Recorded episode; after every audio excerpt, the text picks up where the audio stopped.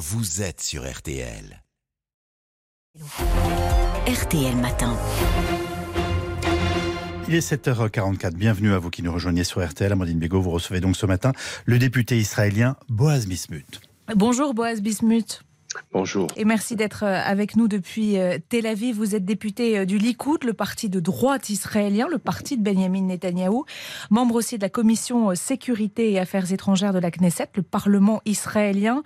On est tous ici en France sidérés par l'horreur, par l'ampleur aussi de cette opération dont on découvre jour après jour les détails. Je rappelle ces derniers chiffres, ce dernier bilan, hein, plus de 1200 morts côté israélien. Et je pense notamment à ces kibbutz visés au, sud d'Israël, centaines de morts massacrés dans des circonstances euh, abominables. Euh, vous nous confirmez, Boaz Bismuth, que des bébés ont été tués? Écoutez, le, choc est terrible. Après le choc vient le deuil. Après le deuil, il y aura aussi la colère. Il y a déjà, je pense, la colère. Mais aussi cette solidarité. Et pourquoi? Parce que c'est c'est du jamais vu. C'est du jamais vu depuis 1948, depuis la création ou l'indépendance d'Israël, si vous voulez.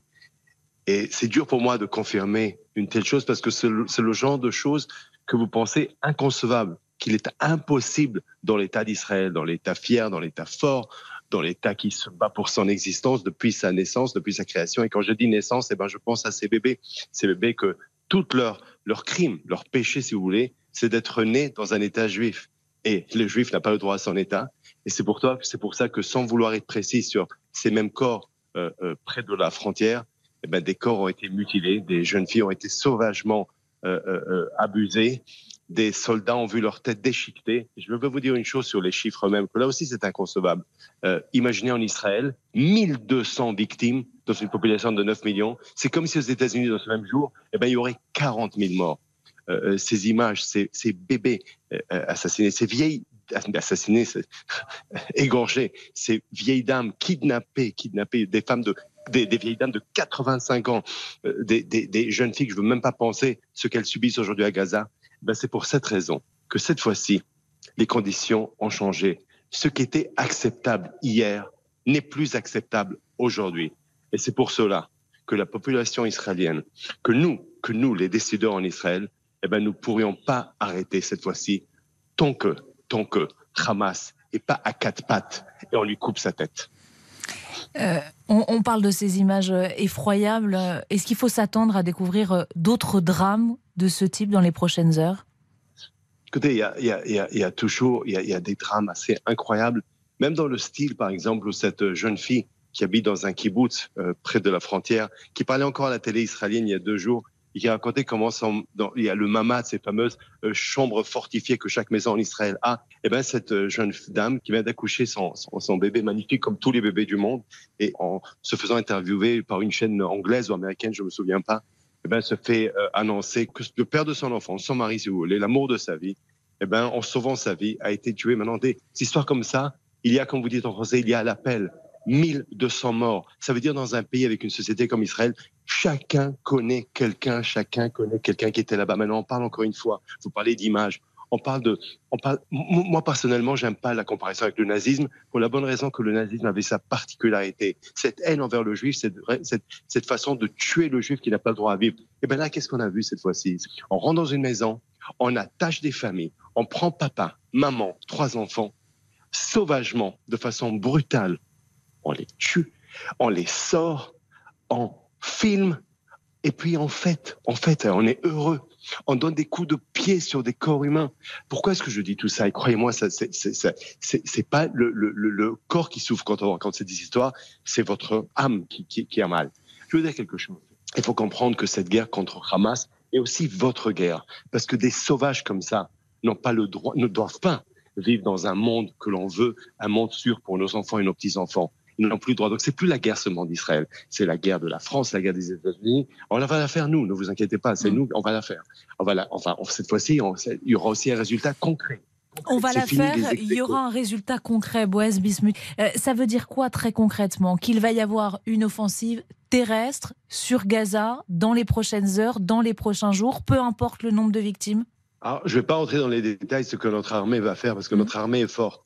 Et, c'est votre question, et maintenant cette remarque est l'occasion aussi de dire que le lendemain de la guerre, eh ben, il y aura ici en Israël, on va vérifier ce qui s'est passé, parce que ce qui s'est passé samedi, certainement, il y avait ici un, échec, un échec énorme, ça veut dire sur la conception que l'on puisse vivre avec une entité terroriste à vos côtés, quelque chose d'inconcevable. C'est l'armée qui a échoué, les services de renseignement, sans vouloir pointer du doigt et polémiquer, on est bien d'accord. Mais c'est vrai que quand on voit l'organisation euh, de, ces terroristes du Hamas, ce ne sont pas euh, dix hommes qui sont rentrés euh, comme ça mais plusieurs centaines, à chaque fois. Euh, de façon très organisée, qui font du porte-à-porte.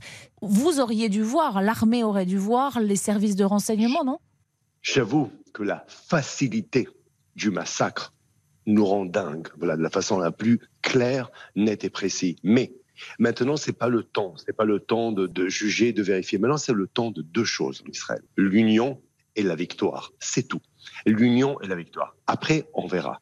Écoutez, si vous me permettez quelque chose de personnel, euh, ce samedi, eh ben, je regardais les images à côté de mon fils, mon fils David, qui a 9 ans.